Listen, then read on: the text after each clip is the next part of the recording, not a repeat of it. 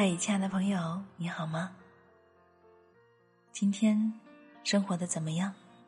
工作一切都顺利吗？这里是喜马拉雅和原声带网络电台有声制作团队联合出品的《旧色时光》，我是主播清新。本期要和大家分享的文章是：要么滚回去，要么拼命。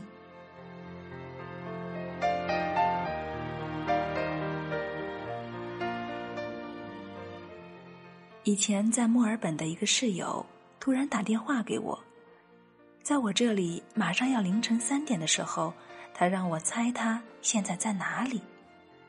我说：“不是在墨尔本吗？你还能去哪儿？”他很神秘的说：“不是哦，我现在在西班牙。”然后我一下子就愣住了，因为很久之前。我在一个人人相册里看到有关西班牙的照片的时候，曾经跟他说：“西班牙那么漂亮，自己将来一定要去一次。”我没有想到的是，在我就要把自己曾经一闪而过的想法忘记的时候，他的电话就这么来了。到最后，站在我最想去的地方的人，却不是我。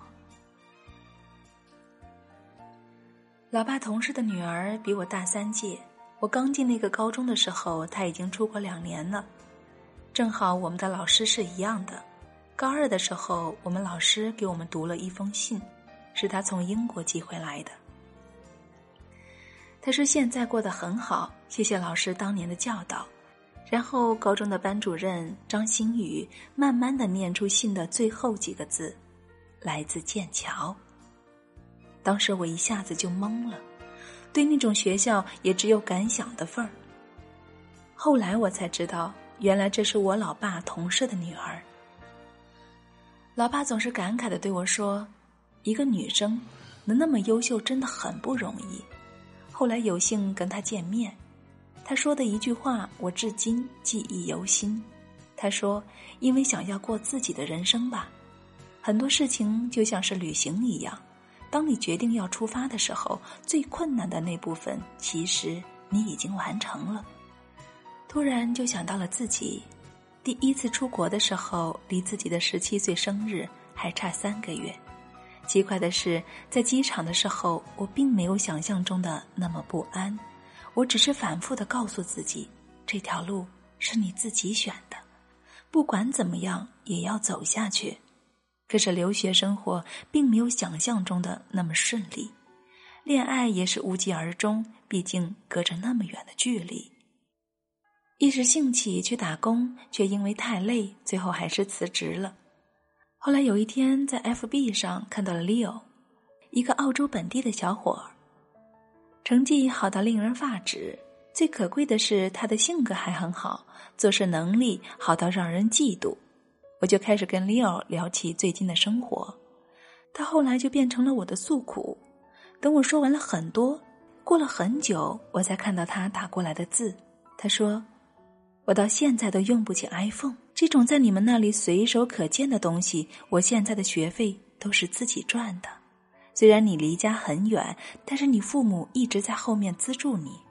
你每天就做这么一点儿事情，你凭什么说自己撑不下去了？”你有资格吗？那些比你累的人都没有说什么，那些比你优秀的人比你努力的多，你有什么资格在这里唉声叹气？然后他对我说了一句我到现在还一直记着的话：要么滚回家去，要么就拼。我突然间醒了。我一直只看到那些闪闪发光的人身上的闪光点，却不知道他们到底用了一个什么样的代价，才换取了这样一个人生。我又有什么资格在这里抱怨？我为什么要出国？在那个时候义无反顾的自己，怎么现在反而后悔了呢？什么时候起，那个有着梦想的自己就死了？我一直觉得自己的青春很苦逼，老是在想这么下去会不会有未来？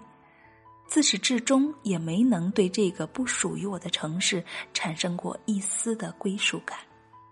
很多想法都只是一闪而过。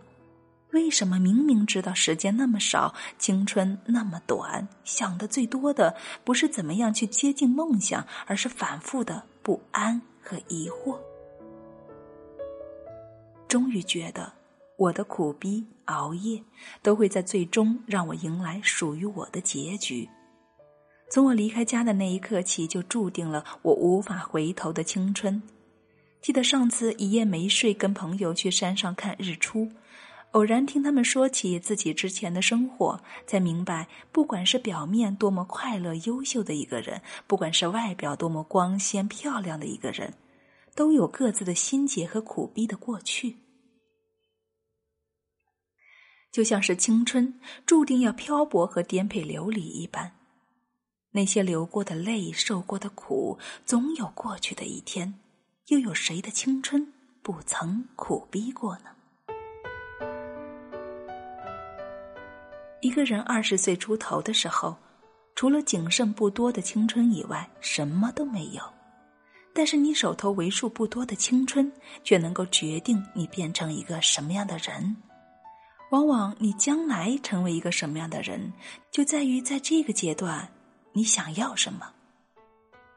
一个人一辈子能去往几个想去的地方，能看过几个难忘的风景，能读到几本改变你人生的文字，又能够经历多少次难忘的旅行？这个世界那么多不顺心的事情，又能怎么样？对他们说一句 “fuck you”，然后继续努力，做好自己应该做的事情。就像阿姆歌里唱的那样，我不能在这里变老，我要在变老之前做一些到了八十岁还会微笑的事情。我想，一个人最好的样子就是平静一点，哪怕一个人生活，穿越一个又一个城市，走过一条又一条街道，仰望一片又一片天空。见证一次又一次别离，然后在别人质疑你的时候，你可以问心无愧的对自己说：“虽然每一步都走得很慢，但是我不曾退缩过。”